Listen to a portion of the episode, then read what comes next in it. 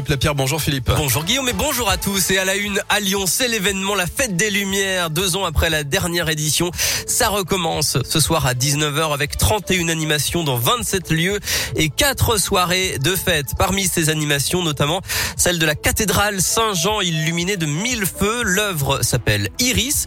La rosace centrale de la cathédrale se transforme en œil. Comment est-ce qu'on voit les formes, les couleurs, les textures?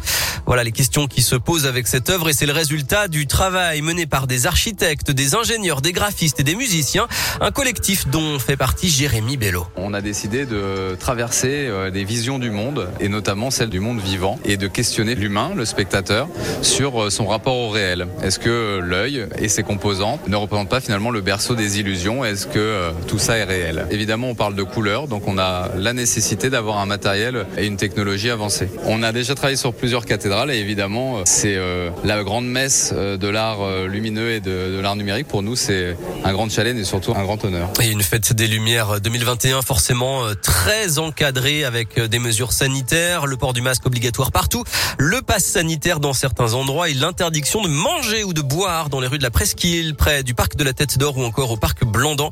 Encadrement renforcé également du côté de la sécurité avec 200 policiers, 70 agents de sécurité sur la voie publique et 400 agents privés mobilisés chaque soir.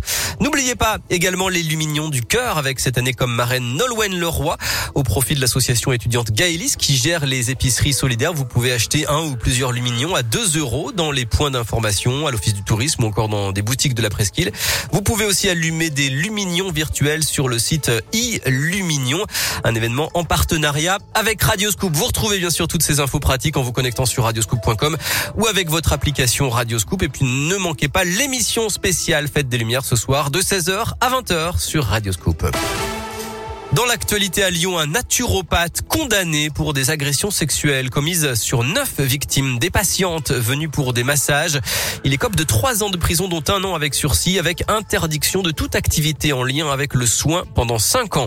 Nouvelle révélation autour du maire, les républicains de Rieux-la-Pape, Alexandre Vincent. On en parlait hier matin et face aux rumeurs, le parquet de Lyon a confirmé hier soir qu'il avait bien été condamné à suivre un stage de parentalité en 2020 pour des violences commises sur son fils de 4 ans. Une grosse frayeur hier à Pusignan, près de Lyon. Un bus a pris feu pendant une sortie scolaire, d'après le progrès, sur le parking d'un centre culturel. Heureusement, les enfants étaient déjà installés dans la salle et l'incendie a été rapidement maîtrisé. Il n'y a pas eu de blessés. La visite d'Emmanuel Macron aujourd'hui dans notre région. Le président est attendu dans l'Allier à Vichy. C'est la première visite présidentielle dans la cité thermale depuis le général de Gaulle en 1959. L'opposition l'accuse de faire campagne sans le dire. Un mot de sport avec euh, du football et il y aura bien finalement des supporters des Glasgow Rangers demain à Dessine pour le match de Ligue Europa contre l'OL. Une interdiction totale avait été évoquée lundi, mais finalement il n'en est rien. Et puis à suivre à 18h ce soir, réunion de la commission de discipline de la Ligue de football professionnel pour évoquer les suites à donner aux incidents qui avaient conduit euh, fin novembre à l'interruption du match entre Lyon et Marseille. Et puis on termine avec cette euh, triste nouvelle à Lyon, la mort du dernier lion du du parc de la Tête d'Or mardi. Excusez-moi. Jasraj avait 13 ans, il était arrivé à Lyon en 2011 et euh, il ne sera pas remplacé. Merci Philippe.